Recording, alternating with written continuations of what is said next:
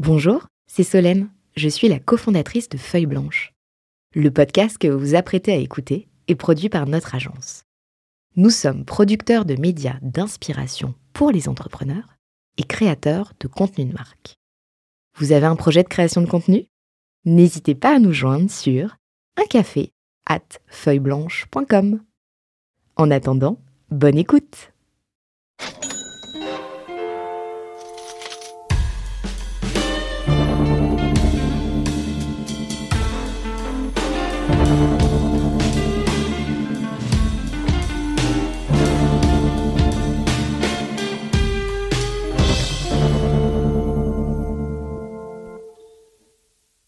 Bienvenue dans euh, le seul podcast euh, où les euh, jingles ne seront jamais les mêmes. Bienvenue donc dans Cash Out, l'émission dédiée à l'exit. Aujourd'hui, j'ai le plaisir de retrouver mon compère Renaud Granier. Salut Renaud. Salut Thomas. Ravi d'être là. Ouais, c'est que la deuxième, donc je te représente, Sérieux l'entrepreneur. Tu as revendu ta première entreprise Digital You avec un bon ami qui est Nima aussi, ton, ton associé. On le salue. Et, euh, et aujourd'hui, on retrouve un nouvel entrepreneur qui a, alors qui est, c'est un, un, entrepreneur particulier. Euh, il a fait une première opération qui est pas vraiment une vente, mais sur laquelle en fait il a quand même fait du cash out. Et c'est pas ça dont on va parler, mais on, on l'évoquera peut-être. Et on va parler euh, d'une récente euh, session de boîte euh, sur laquelle t'as pas pris de cash out, mais qui est une très belle opération. C'est euh, Brick que tu as revendu à Swile. Exactement. Salut Jérémy Sixic. Salut Thomas, salut Renaud. Ravi d'être là aussi. On aime démarrer avec euh, le jour J. On va prendre les choses complètement dans le désordre, donc il va falloir euh, se raccrocher, mais on va commencer par le jour J, le jour de la signature. Euh, et, et pour ça, tu as choisi une musique. Exactement.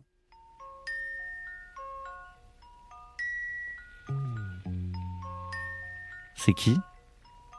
C'est The Velvet Underground. Sunday morning brings the dawn in.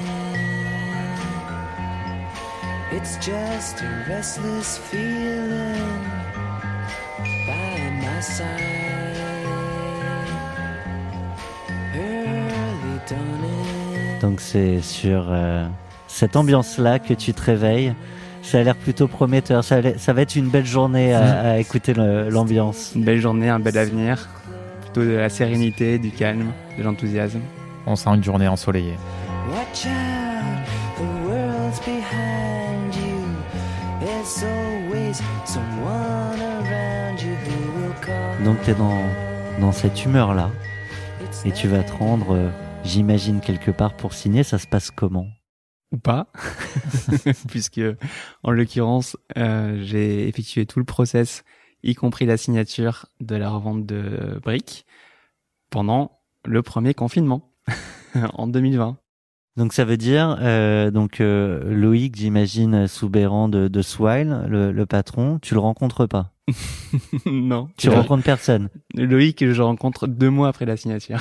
Donc que des visios, comment ça se passe? C'est c'est quand même spécial. Exactement. En l'occurrence, euh, je rencontre non pas Loïc avant la pandémie, mais euh, Romain, le l'ex COO. On, on, va revenir hein, sur l'avant. Ouais, là, on est vraiment le, le jour J, mais c'est pardon. On, on, a forcément plein de questions, mais on, on va y revenir. Alors tu te réveilles, voilà. Bon, qu'est-ce qui se passe? La signature est prévue à quelle heure? La signature, en fait, je ne sais pas exactement à quelle heure elle se fait. En fait, elle se fait pendant la clôture des comptes annuels de, de Swipe, puisqu'au même moment où Swipe clôture ses comptes le 31 juin, il fait passer du coup un certain nombre de, de mesures, dont euh, de l'acquisition de, de briques. D'accord. Euh, donc, je sais juste qu'à la fin de la journée, euh, voilà.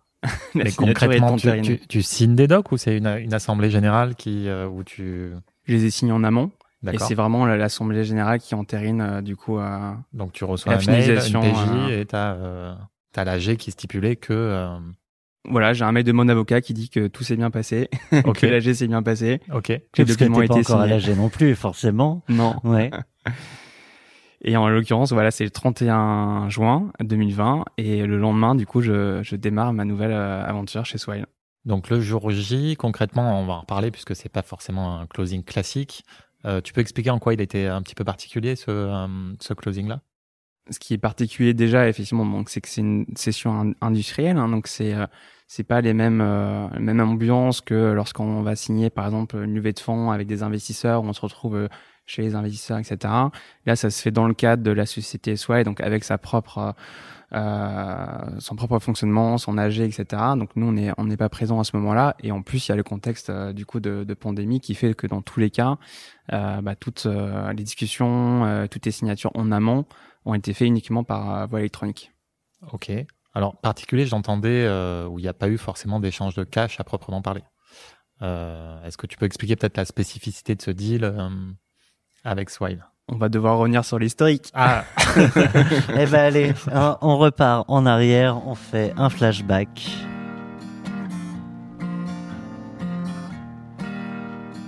I've been waiting for you. Georges Ezra. Come around and tell me the truth. Exactement.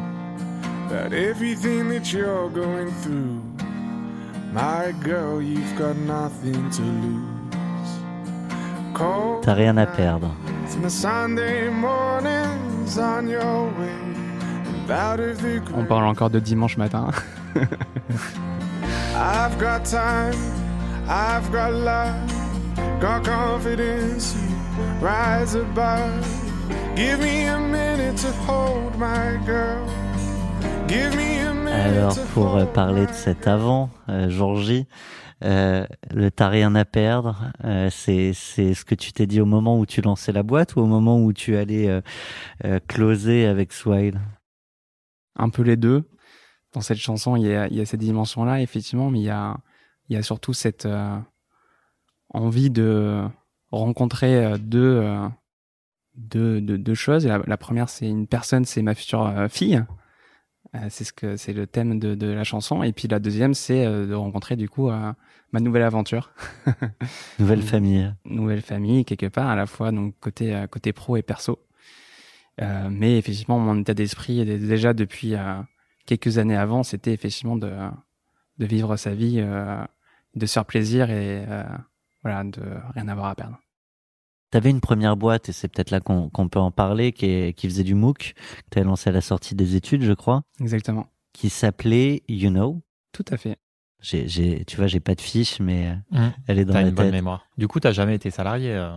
non exactement ouais le le, le 1er juillet donc euh, 2020 c'est mon premier jour en tant que salarié et mon premier contrat de travail donc j'en ai signé un paquet Ok. en tant qu'employeur mais jamais en tant qu'employé Donc, t'as plutôt cherché des clients plutôt qu'un employeur en sortie d'études. Exactement. Euh, chercher déjà effectivement euh, une idée, une un associé, mais ça s'est fait assez na- naturellement parce que j'ai monté ma première boîte effectivement avec euh, un de mes meilleurs amis euh, d'école. Donc on s'est lancé euh, dès la fin de 2012 sur le sujet de euh, l'éducation, éducation en ligne, euh, en voulant développer en fait la plateforme, la première plateforme de MOOC euh, française en 2013. Euh, et donc euh, première expérience euh, sans euh, aucune expérience préalable ni dans l'entrepreneuriat ni dans l'éducation, euh, mais Ça bien sûr avec euh, la ça, soif, euh, Ouais. la soif d'apprendre. Jetons-nous dans le vide. Exactement. Et donc, euh, un moment donné de, cette aventure qui, tourne, hein, euh, t'as envie quand même d'une nouvelle aventure. Et notamment, euh, t'es attiré par le modèle SaaS. Comment le, switch se met en place? Donc effectivement, après cinq ans euh, de développement de, de on atteint une taille, on va dire, un rythme de croisière avec une cinquantaine de salariés. On, on a levé des fonds, on a fait une série A. Et donc là, je me retrouve plutôt dans un rôle de euh, management euh, des, euh, on va dire, du codir et euh, des investisseurs, parce que les investisseurs, il faut aussi les manager. on se manager par eux, mais il faut aussi qu'on les manage. Ça marche dans les deux sens. Et donc, euh, il me manque en fait la l'étincelle, la- la- l'enthousiasme. il me manque un peu le grain de folie du, du début. Euh, J'ai envie de retrouver un peu cette sensation euh, de euh, voilà de de, de, de, de- de démarrage euh, entrepreneurial où euh, tout est à créer et on fait le fameux chemin entre 0 à 1. Et donc, euh, effectivement, d'un commun accord avec mon associé, je décide de quitter mes fonctions opérationnelles je reste au, capital parce que je, crois bien entendu dans le développement de ma société, ce qui d'ailleurs avec les événements qui, qui ont suivi, notamment la, la pandémie, m'ont donné raison puisque le, le boom de l'éducation en ligne, de la formation en ligne, effectivement. Attention, cette interview pourrait être reprise contre toi. Euh, C'est lui qui avait prévu cette pandémie. Non, parce que du coup, j'ai, je suis resté euh, actionnaire, donc euh, tout, tout va bien. Euh, et donc voilà, je volonté de, de me relancer aussi avec avec un modèle différent, un modèle SaaS B2B. Je voulais rester dans le, la sphère RH puisque euh, les enjeux effectivement de développement humain étaient aussi faisaient partie de mes moteurs, euh, on va dire intrinsèques, en tout cas de ma motivation. Et donc je décide de m'associer avec le startup studio eFounders, qui est donc à l'époque en 2018 déjà bien connu pour avoir euh, Quelques monté succès, euh, parmi les plus belles euh, success stories effectivement de de SaaS français comme Aircall, ouais. Front, Mention par exemple. Et donc voilà, C'est un voir. modèle un peu particulier. EFounders, tu peux l'expliquer? Ouais, en fait, le, le modèle en fait de eFounders, c'est d'être en fait le troisième cofondateur de, de la boîte.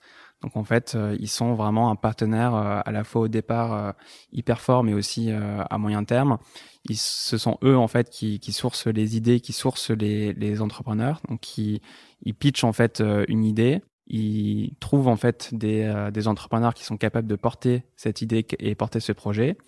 Ils financent les 18 pre- premiers mois de, de la société et À hauteur également des million, ressources crois, ouais. environ entre 500 000 et 1 million Ouais. à peu près en, euh, en conseil notamment et aussi en, financement pour les premiers cash, ouais. recrutements. Non, c'est pas que du cash, c'est aussi euh, on comptabilise, tout le temps qui passe aussi. Euh, voilà, mais c'est un temps qui est hyper précieux puisque ça fait plus de 10 ans qu'ils ont l'expertise de monter des SaaS B2B. Donc pour moi, c'était hyper hyper intéressant et surtout c'est là où j'ai fait la rencontre de mes deux associés.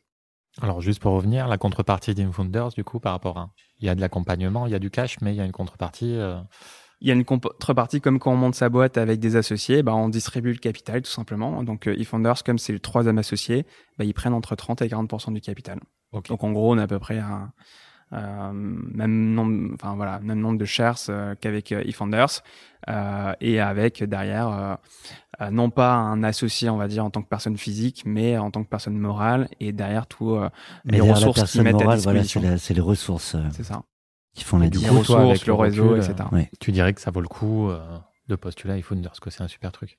C'est un super truc effectivement pour euh, les, les entrepreneurs qui ont envie d'aller vite. Moi, c'était mon cas. Euh, je voulais en fait gagner deux ans en fait dans la création d'entreprise et en fait on les gagne parce que euh, on, euh, on va plus vite, on a des ressources financières. C'est comme si on levait des fonds dès le départ. Euh, on, on a également des ressources euh, du coup humaines, donc ça permet de gagner du temps. Et en fait, à 30 ans, quand j'ai quitté Youno, je me suis rendu compte que bah, en fait, euh, j'avais pas non plus encore toute la vie de mon, devant moi, même si c'est un peu paradoxal, parce qu'à 30 ans, on pourrait se dire qu'il reste encore beaucoup de temps. Mais j'étais pressé. J'étais un entrepreneur pressé, je voulais, euh, je voulais aller vite. Et alors, du coup, euh, parce que c'est quand même le, le thème hein, de, de, de ce format, c'est de parler euh, de la revente de ta boîte. Est-ce qu'avant Swine, il y a, on, déjà on y pense. Est-ce que tu y pensais? Est-ce que c'est un objectif partagé avec eFounders, avec tes, tes autres associés? Non. Non, d'accord. On n'y pense pas, non.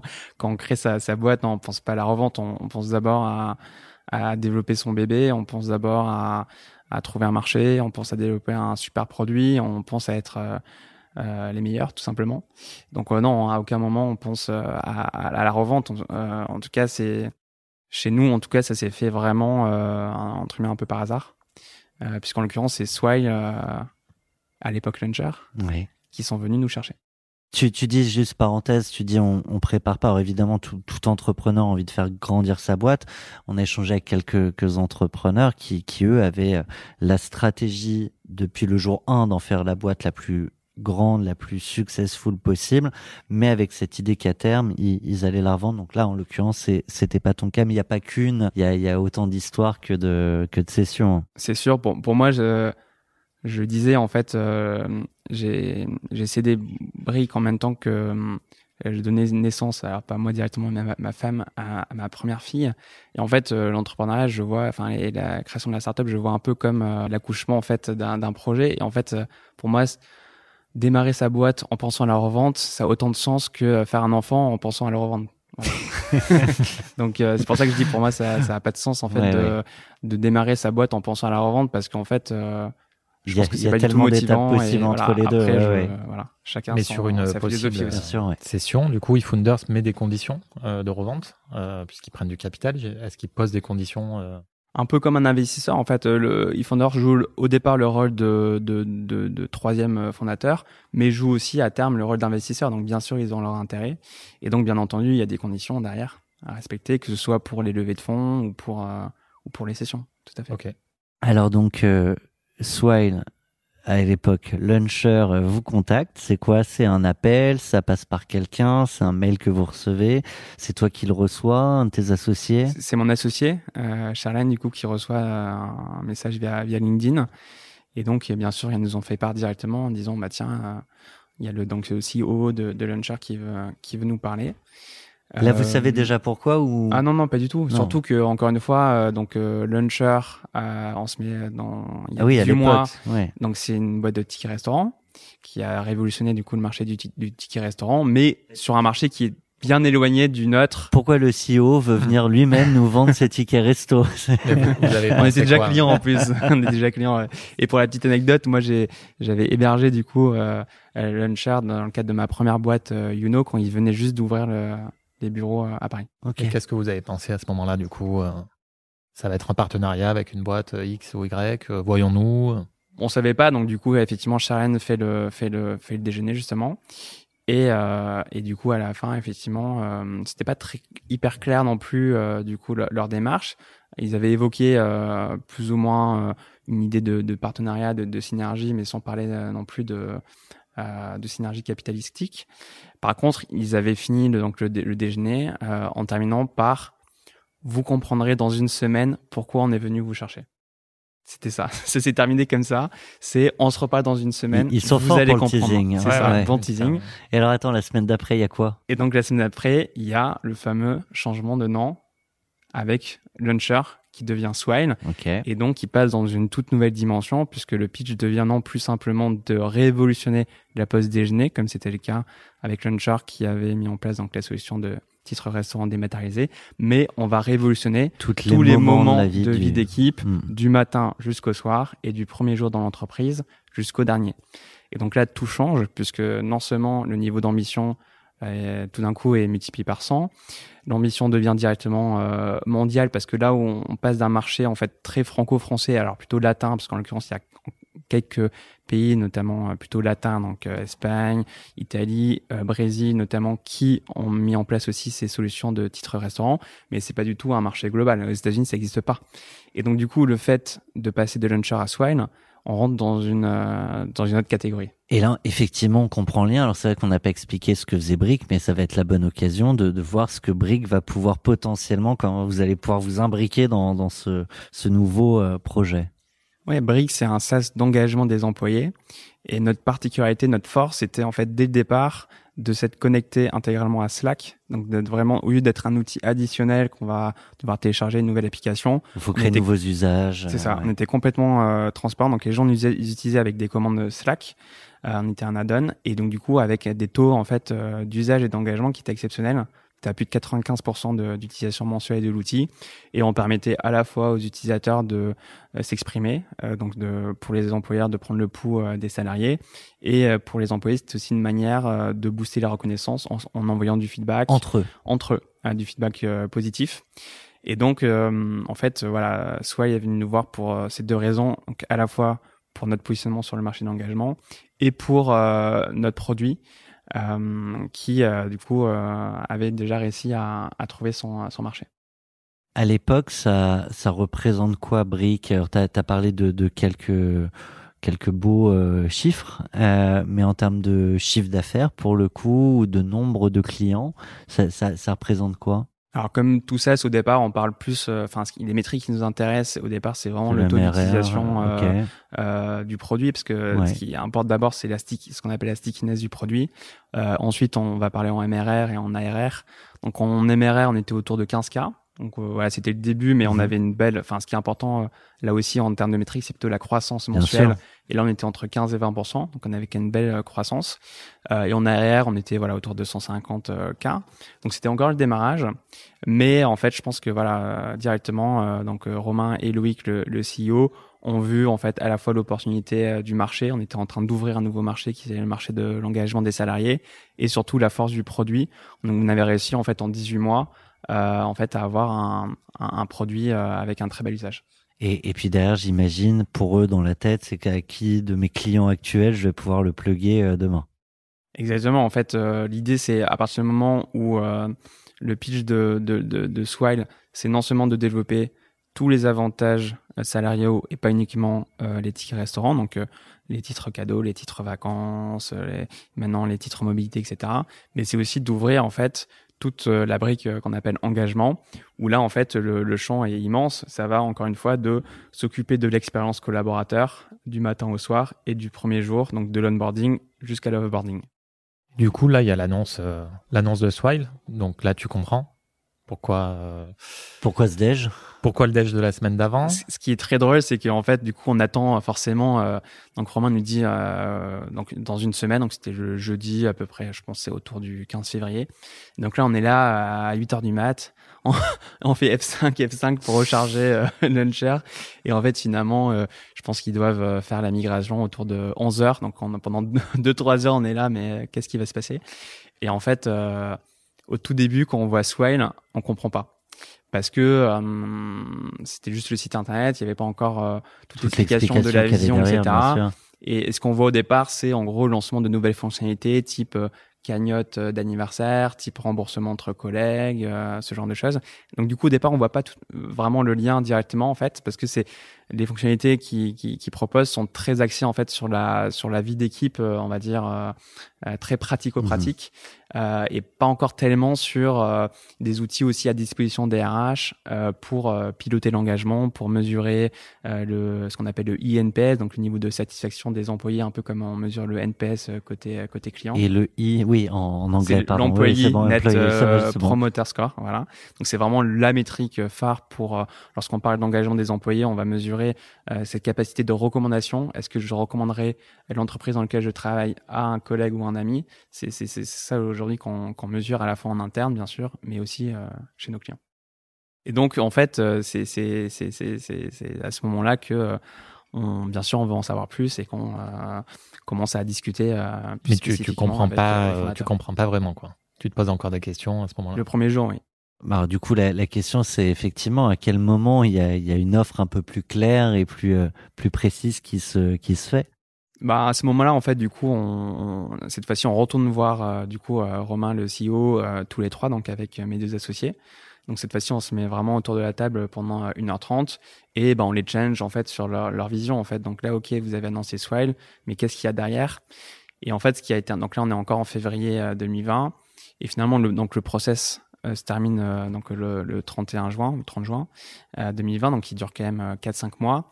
Et en fait, pendant toute cette période-là, ce qui a été hyper intéressant, c'est d'avoir un peu co-construit quelque part la vision autour de l'engagement avec euh, avec Romain et avec le CEO euh, Loïc, puisqu'au départ, voilà, c'était très centré sur euh, vraiment les outils de cohésion d'équipe pour euh, euh, rajouter un peu euh, du fun, euh, rajouter de, de la communication un peu entre les salariés, mais il n'y avait pas toute cette vision euh, sur laquelle nous on avait travaillé euh, autour notamment euh, euh, des outils de pilotage euh, plus euh, à destination notamment des RH et derrière euh, tout le, le, la- le développement en fait de fonctionnalités qui allaient concrètement aider à améliorer le INPS et l'engagement des salariés. Donc, en février, vous comprenez qu'il y a, il y a potentiellement cette volonté de vous racheter. Exactement. Alors ça devient assez clair dès le rendez-vous euh, qu'on fait euh, tous ensemble euh, avec Romain ou à la fin du rendez-vous, c'est assez clair que il, en fait ce qu'il nous suggère c'est que Brick devienne la brique d'engagement de Swile. Et donc on arrive en fait avec notre produit, avec toute notre connaissance marché, avec nos deux ans et demi de réflexion sur le produit pour euh, développer en fait euh, tout le marché et tout le produit autour euh, de l'engagement et pas simplement autour des quelques fonctionnalités sur lesquelles ils ont communiqué en février, Hmm. mais euh, sur euh, Sachant que je reviens, je reviens un petit peu sur ce que tu disais tout à l'heure. T'étais pas vendeur, t'étais pas dans une optique de vente. Là, on te propose ça. euh, quelles sont les discussions avec ton associé? Comment ça se passe? Comment tu avec mes deux associés. Donc effectivement là c'est euh, la question qui se pose tout simplement c'est euh, Quand tu dis tes peut- euh, associés, pardon, tu mets eFounder dans, dans, dans le coup, c'est Alors- encore le, le, le- du coup, ça devient le quatrième homme. euh, non pour le coup nous la spécificité chez Brick c'est qu'on était trois cofondateurs plus eFounders ok. là où euh, pas mal d'autres startups étaient plutôt deux souvent c'est un CEO et un CTO et nous du coup euh, Euh, on était en fait, euh, en gros, c'était réparti plus côté product, côté tech, et moi j'étais sur la partie marketing et sales. Voilà.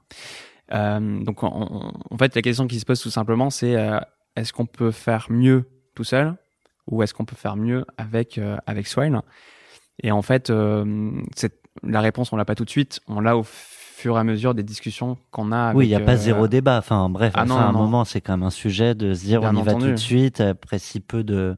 Bien entendu. Après, euh, je pense que les critères pour faire, pour prendre cette décision, ils sont spécifiques à chaque entrepreneur. Chez nous, euh, je pense qu'il y en avait deux principalement.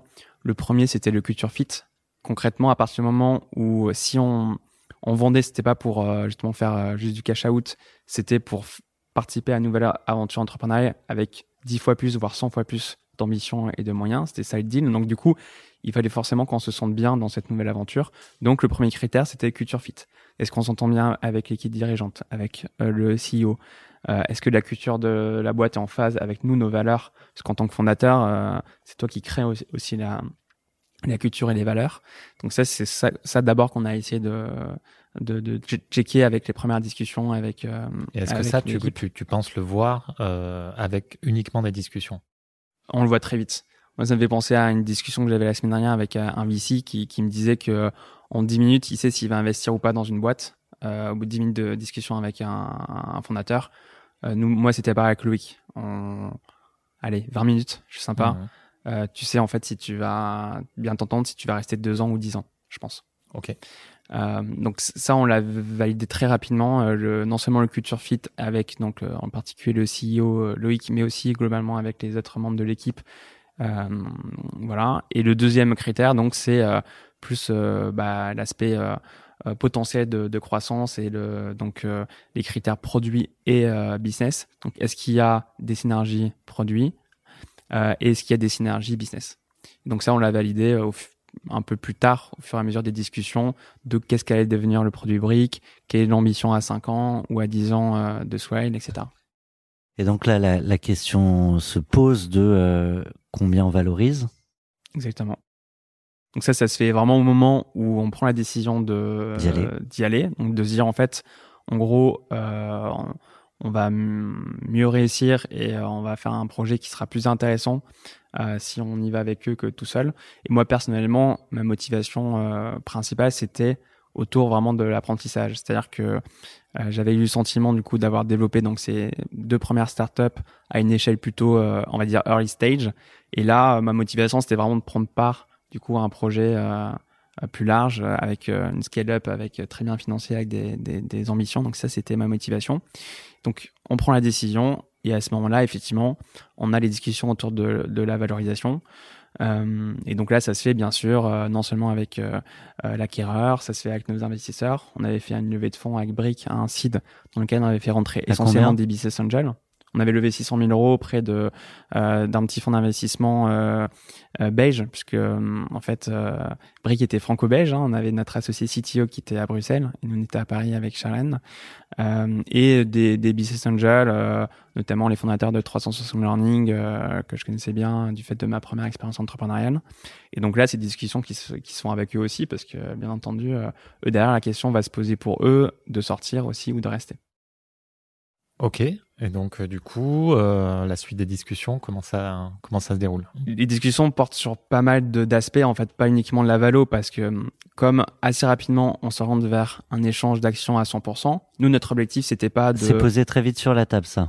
c'est posé rapidement sur la table. C'est qui, Aucun. qui- C'est qui, qui- quelle partie euh, le met en premier sur la table? Vous étiez dans cette optique de, de, de toute façon de rester, euh, de se projeter chez Swile à, à moyen long terme? Nous on n'était pas dans l'optique d'une opération financière. Donc à partir du moment où on n'était pas dans l'optique d'une opération financière, on n'était pas dans l'optique de récupérer du cash, forcément on était plutôt euh, partant sur euh, un échange de titres. Et côté Swile, c'était logique aussi, puisque euh, ils nous acquéraient non pas parce qu'on avait un, un parc client qu'ils allaient pouvoir euh, garder, etc. Non, on était au tout début, euh, on faisait 15 cas de MRR. Non, ils nous acquéraient parce qu'on avait développé toute cette expertise marché produit et qu'on allait pouvoir mettre tout ça à contribution dans Swile et pas uniquement sur les trois premiers mois. Non, sur la durée. Donc à partir du moment où les intérêts étaient alignés, effectivement, il n'y a pas eu de débat. Et, euh, en- Et voilà. pardon, mais du coup, donc il y a, il y, a, il y a trois fondateurs que, que tu as évoqués. Il y a aussi tous ces invests, les BA du, du départ. Eux, ils sortent ou finalement aussi, pareil, ils, ils échangent leurs actions. Pareil pour eFounders? Alors tout le monde a décidé effectivement de, de rester, euh, puisque tout le monde a vu le potentiel en fait, non seulement de Swile, mais aussi de la synergie euh, qu'on pouvait avoir euh, avec eux.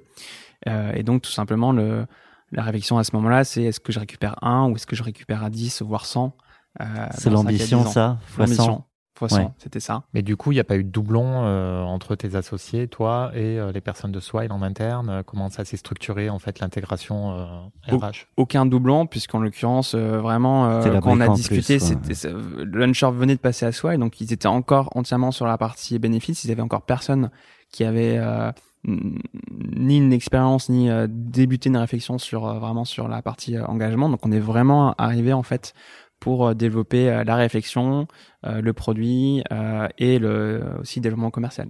Ok. donc ça faisait partie voilà de, de nos missions, de notre feuille de route qu'on est arrivé, c'était donc d'intégrer, enfin déjà de repenser le produit pour l'intégrer dans Swile, mais aussi de penser à la, à la- au développement euh, business, au go-to-market.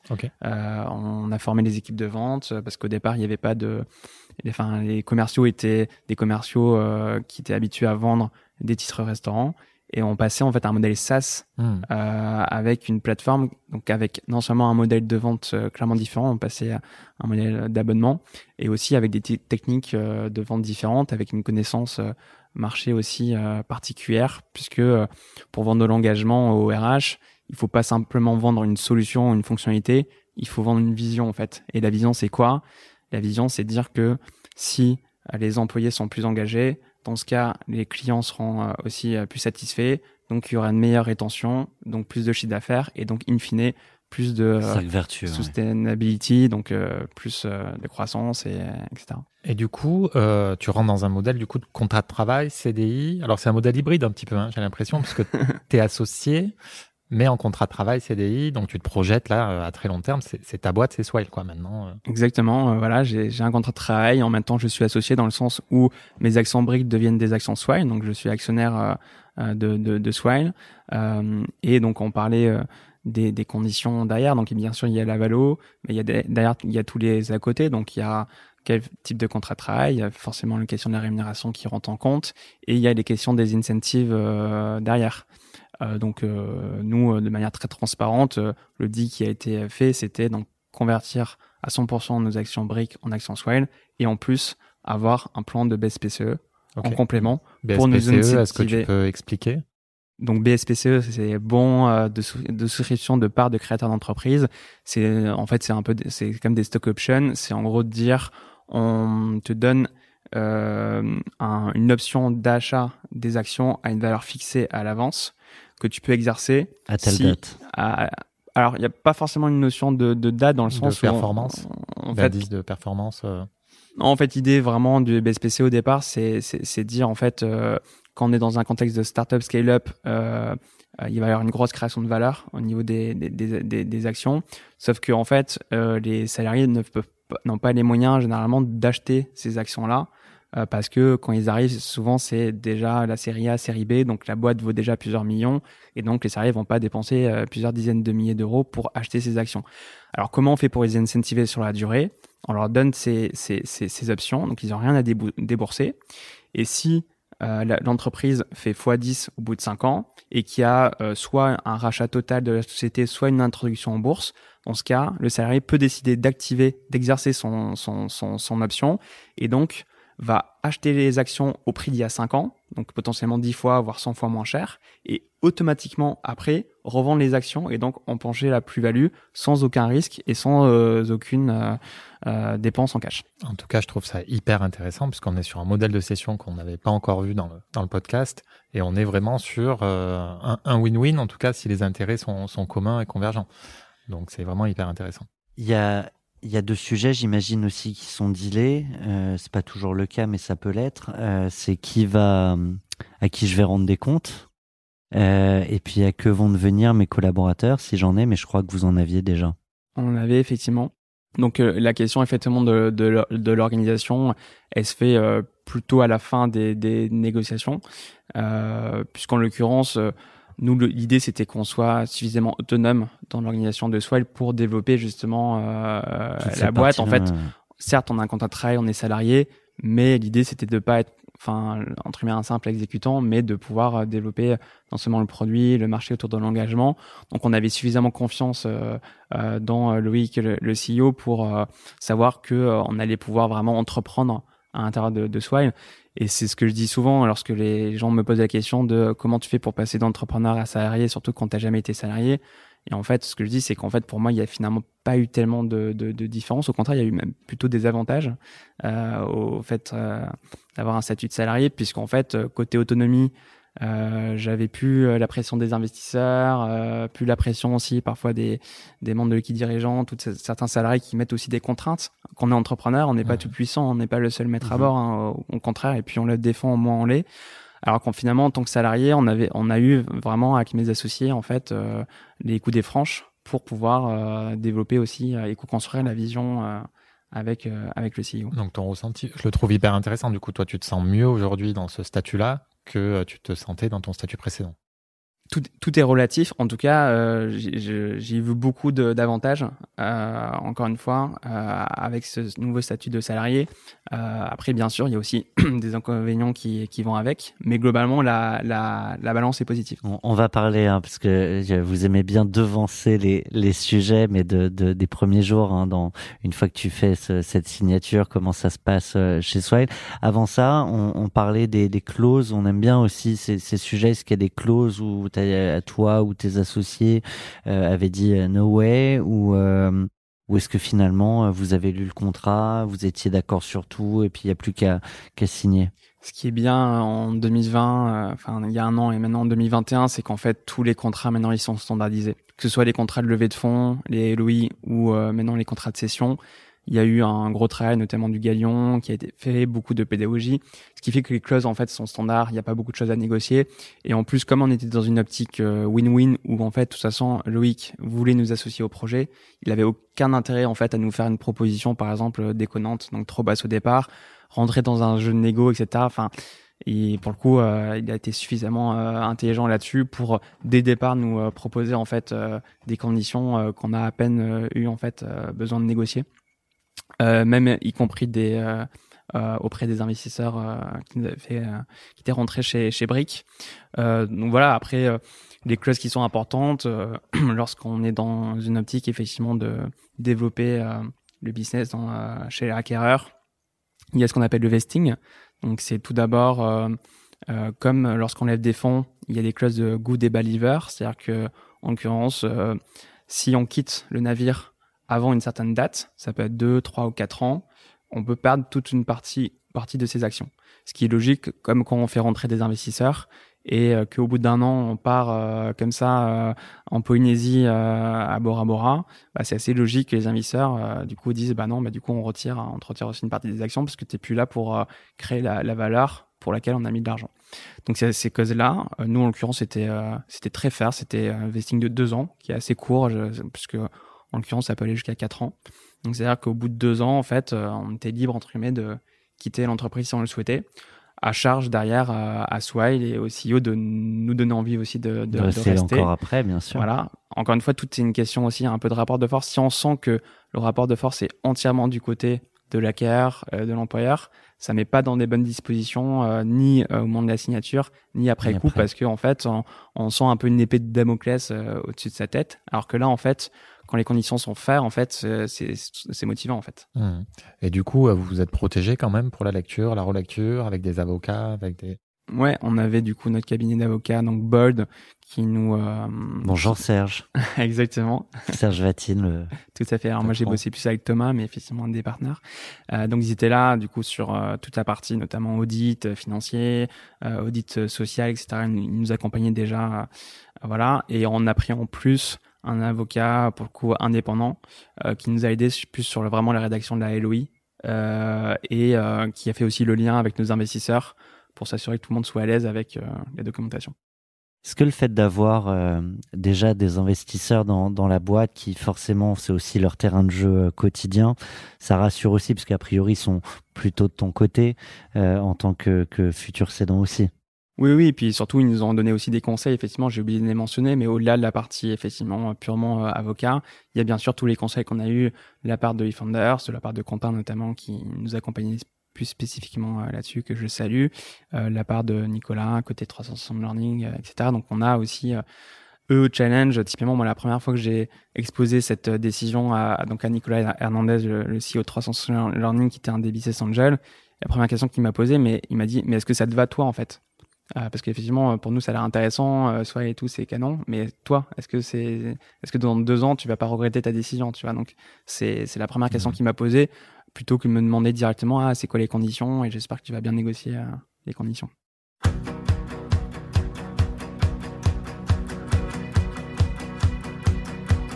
My love. My lover, lover, lover, I'm in paradise whenever I'm with you. My mind. My, my, my, my, my mind, well, it's a paradise whenever I'm with you.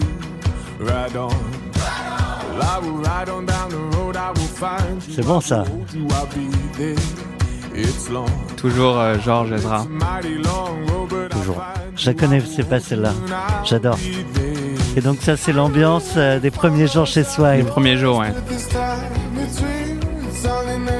Donc là, on est... euh, pardon, je On est descends. presque au paradis. Ah ouais, ouais, c'est pas loin. hein. Mais alors là, du coup, on est toujours, euh, tu l'as dit, hein, t'as as signé, vous avez fait euh, la vente, l'échange d'actions, peu importe comment on l'appelle, mais ça, ça reste, ça reste une vente à distance pendant la pandémie. Donc, c'est-à-dire qu'en fait, ton premier jour là, tu, cette musique, tu l'écoutes chez toi. Non, mon premier jour pour le coup, je vais au bureau. ok. Euh, voilà, parce qu'en plus ça coïncide. euh, donc c'est le 1er juillet euh, 2020. oh yeah. Et donc euh, c'est c'est effectivement la fin du premier confinement. Donc ça y est, euh, soit elle réouvre les bureaux, donc ça tombe bien, on peut euh, rencontrer tout le monde. Super. Pardon, je m'amuse avec les volumes, mais j'aime bien cette ambiance. Et vous l'avez pas fêté, vous l'avez pas arrosé alors ce- cette session? Pour deux raisons. ouais. La première, c'est déjà effectivement avec mes associés, finalement, on s'est pas vu pendant quatre mois quasiment, euh, pendant tout le premier confinement. En plus de ça, donc moi, euh, pendant cette période-là, c'est troisième de trimestre de grossesse de ma femme, donc j'ai pas envie non plus de, de, de l'exposer, euh, etc. Euh, ma fille qui naît donc du coup euh, fin mai, donc pour la petite anecdote, j'ai ma fille qui naît le 22 mai 2020 et on signe à Eloï le 26 mai. Donc j'étais, c'était le lendemain euh, je que je revenais à de la maternité. Et donc heureusement qu'ils étaient là pour euh, notamment euh, checker euh, tout parce que bon bien sûr on avait fait pas mal de travail en amont sur les Louis, il y avait déjà eu un mois de travail, mais bon j'avoue j'avais pas forcément les- la tête à relire euh, toutes les euh, toutes les pages. C'est l'avantage d'avoir des gens à qui on peut faire confiance, euh, les yeux fermés. Exactement. Euh, donc on est euh, premier jour euh, chez Sway, voilà, officiellement tu vas dans, dans les bureaux. Euh, ça, ça se passe comment? Tu c'est c'est un, nouveau, euh, vous le disiez tout à l'heure, hein, mais c'est une, nou- nouvelle casquette, euh, une nouvelle posture peut-être, j'en sais rien. Tes, collaborateurs, est-ce qu'ils vous regardent différemment parce que c'est plus complètement vous les, grands patrons de la boîte? Est-ce que ça change quelque chose aussi dans le regard des équipes? Bah, en fait, déjà, euh, ce qui est intéressant, c'est que hum, quand on arrive, en fait, on arrive l'après-midi et le matin, en fait, il y a euh, le, un Hollands, du coup, donc avec toute l'équipe, où Loïc, le CEO, annonce, du coup, euh, l'acquisition de Brick. Ok. Et il annonce d'ailleurs en même temps l'acquisition d'une autre euh, startup qui s'appelle euh, Suivana, qui sont avec notamment trois, qui ont aussi trois fondateurs, donc je les salue également, Nino, Adrien et Geoffrey. Et donc ils annoncent en même temps l'acquisition de Brick et Suivana, qui est une plateforme plutôt dédiée aux, aux avantages collaborateurs, donc qui permettait à, à Swile de se lancer dans l'offre de titres cadeaux au-delà des, des titres restaurants. Et donc voilà, on arrive effectivement l'après-midi, euh, un peu acclamé du coup par euh, les Swilers, puisqu'ils viennent d'apprendre du coup euh, euh, l'acquisition. Donc euh, Sympa l'accueil. c'est ça. Donc vous n'avez pas fait d'annonce vous au préalable euh, pour annoncer aux équipes que euh, qu'il y avait une session en cours, etc.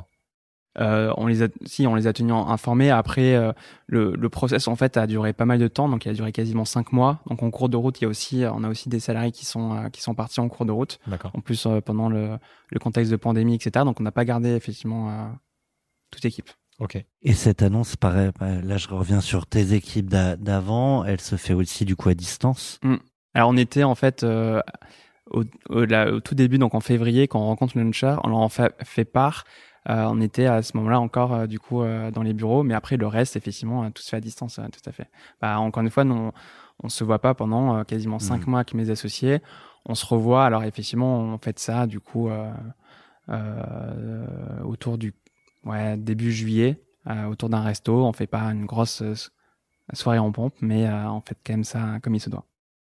Jérémy, on, on a évoqué ensemble euh, les, les premiers pas, tes premiers pas euh, chez, chez ton repreneur, chez, chez Swile. On a, je crois, à ce propos, une question de, de Philippe Bourgeois, qui est, qui est banquier d'entreprise euh, sur le secteur nouvelles technologies chez notre partenaire de cash out, Neuflis EBC. Euh, Philippe, déjà bonjour. Bonjour, Ça va? Ça va, merci. T'as une question, je crois. Et J'en suis même sûr. Absolument. Bonjour Jérémy. Euh, votre profil LinkedIn euh, plante le décor, vous êtes assoiffé d'apprentissage. C'est quoi la prochaine étape après la fusion de Brick avec la scale-up Swile?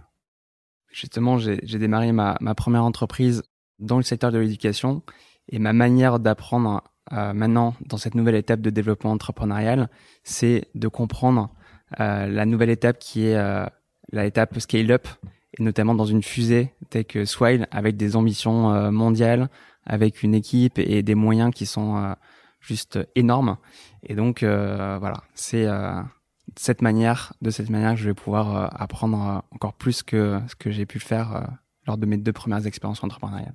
Philippe parle de l'apprentissage, la prochaine étape, mais ça commence à faire un moment que tu es, chez Swile. Qu'est-ce que tu as déjà appris? Tu vois, tu parles de, de cette différence entre la start-up, la scale-up. Tout le monde n'a pas l'occasion de la vivre un jour dans sa vie. Qu'est- Qu'est-ce que tu as appris? J'ai notamment appris euh, le changement d'échelle entre euh, Sway qui quand je suis arrivé était une startup franco-française et maintenant euh, qu'on a acquis notamment euh, une boîte à l'international au, Brésil, on est en train de se développer euh, à l'international également de- d'envisager d'autres opérations dans d'autres pays et donc c'est le passage à l'échelle et de changement de dimension entre dimension française que j'ai connue dans mes deux expériences entrepreneuriales à la dimension mondiale. Puisque tu as appris, c'est que tu es maintenant incapable de connaître tout le monde par son prénom. Aussi, tu as bien raison. Eh bien, euh, ce que ce que je te propose maintenant, ce que je vous propose à tous, merci Philippe, et, et ce que je te propose avec Renaud, c'est euh, de parler euh, de l'avenir, un avenir que t'as pas encore vécu, mais mais je propose quand même qu'on qu'on l'évoque, c'est celui de l'après Swile qui arrivera peut-être un jour.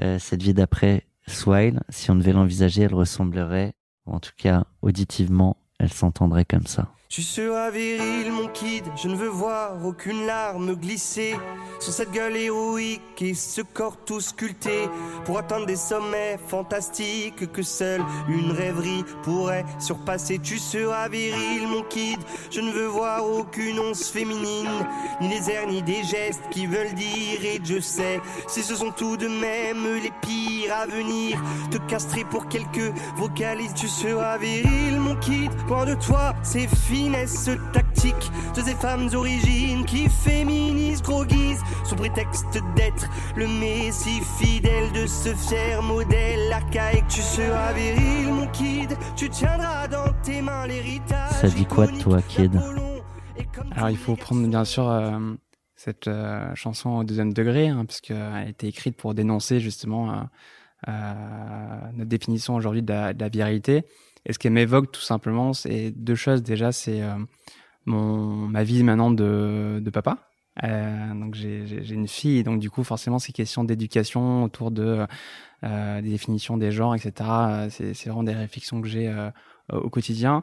Et puis il y a aussi De derrière pouvoir offrir euh, un camion bleu à ta fille, c'est possible. ah, d'habiller ça en passe jean par là, euh, bien sûr. et oui, effectivement, donc de casser aussi les codes à ce niveau-là, un peu comme euh, j'essaie de les casser euh, dans le monde professionnel. Et puis ça parle aussi un peu de ce concept de vérité. Je pense qu'il y a aussi dans l'univers startup où il y a une espèce de course aussi euh, à la croissance, une course à la à lever le plus de fonds, une course à vendre euh, sa boîte euh, la plus cher possible. Et en fait, ce que voilà, ce que j'avais avec cette chanson, en fait, j'ai envie aussi de dénoncer ça en disant en fait qu'est-ce qui est important à la fin. Et euh, moi, en tout cas, ce qui me fait vibrer, ce qui me motive au quotidien, c'est euh, le fait d'apprendre à tous les jours, c'est le fait de, kiffer, d'être euh, voilà, de pouvoir allier aussi vie professionnelle et vie personnelle, d'avoir plus d'équilibre aussi, d'être plus épanoui. Et c'est ça en fait ma définition de la réussite, au-delà des chiffres effectivement qu'on pourrait qu'on pourrait annoncer, etc. Ok, super intéressant.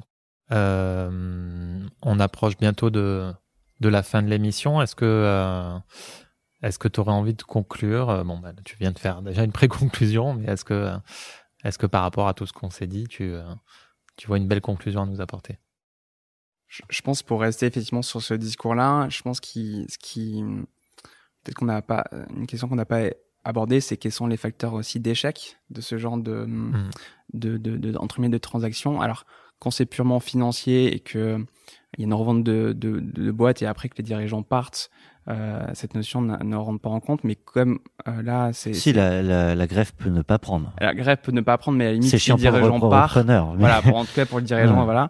Mais euh, ce que je veux dire, c'est quand, euh, donc quand même dans la majorité des cas, les dirigeants restent à, à minima. euh, je pense qu'il y a une notion qui est importante, qui est celle de l'ego, euh, puisque effectivement, euh, euh, pour les dirigeants qui avaient l'habitude d'être euh, seul maître à bord et de se voir comme euh, le suprême leader entre guillemets, euh, du coup, ça, ça, ça- c'est je pense, une raison qui peut, qui peut faire que euh, la grève ne prenne pas. Parce que du coup, il y aura des querelles avec euh, l'acquéreur euh, au niveau de l'organisation, au niveau du management, etc. Alors que quand euh, justement on se dit que euh, ce qui est important avant tout, c'est euh, son épanouissement, c'est euh, la réussite globale du projet, et donc on est capable de mettre son, son ego de côté, euh, peut-être sa vérité, sa vérité parfois aussi. Aussi. Euh, du coup, je pense que clairement, c'est là où ça, ça fonctionne. Et pour le moment, sur les 18 premiers mois là, de, de travail avec Swile, euh, ça a l'air de, de bien marcher. L'ego est resté à la porte. On, se- on conclut pardon, par euh, cette musique. Alors, vous ne l'avez pas fêtée, mais euh, on, on aime bien vous demander en préparant l'émission sur quelle musique tu as, fêté la, la, la session. Tu nous as dit, bah, j'ai- je l'ai pas vraiment fêtée, mais si j'avais dû la fêter, ce serait là-dessus. Et on se quitte en musique. Un grand merci à toi, Jérémy. Merci beaucoup. Merci Renaud.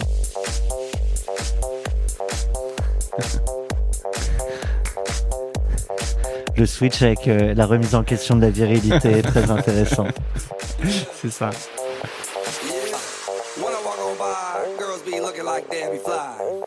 I pimp to the beat, walking down the street and my new the freak, yeah. This is how I roll, animal print pants out control. C'est bon d'avoir un peu de musique comme ça. À écouter en club. Yeah. Girl, look at that body. Girl, look at that body.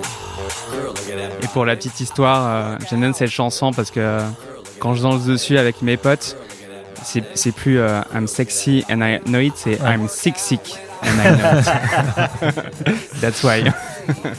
À quel âge ta fille? Elle, a, elle va avoir 18 mois. 18 mois, bah, elle peut danser aussi là-dessus. C'est ça, bientôt. J'ai un garçon du même âge aussi. Ah, parfait. I'm sexy and I know it. Merci.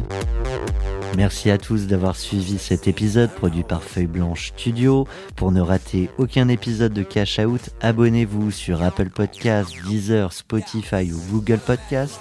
N'hésitez pas à nous écrire à bonjour at feuilleblanche.com et bien sûr, si vous aimez, dites-le nous en laissant des petites étoiles ou un commentaire sur votre app préférée. Merci à tous.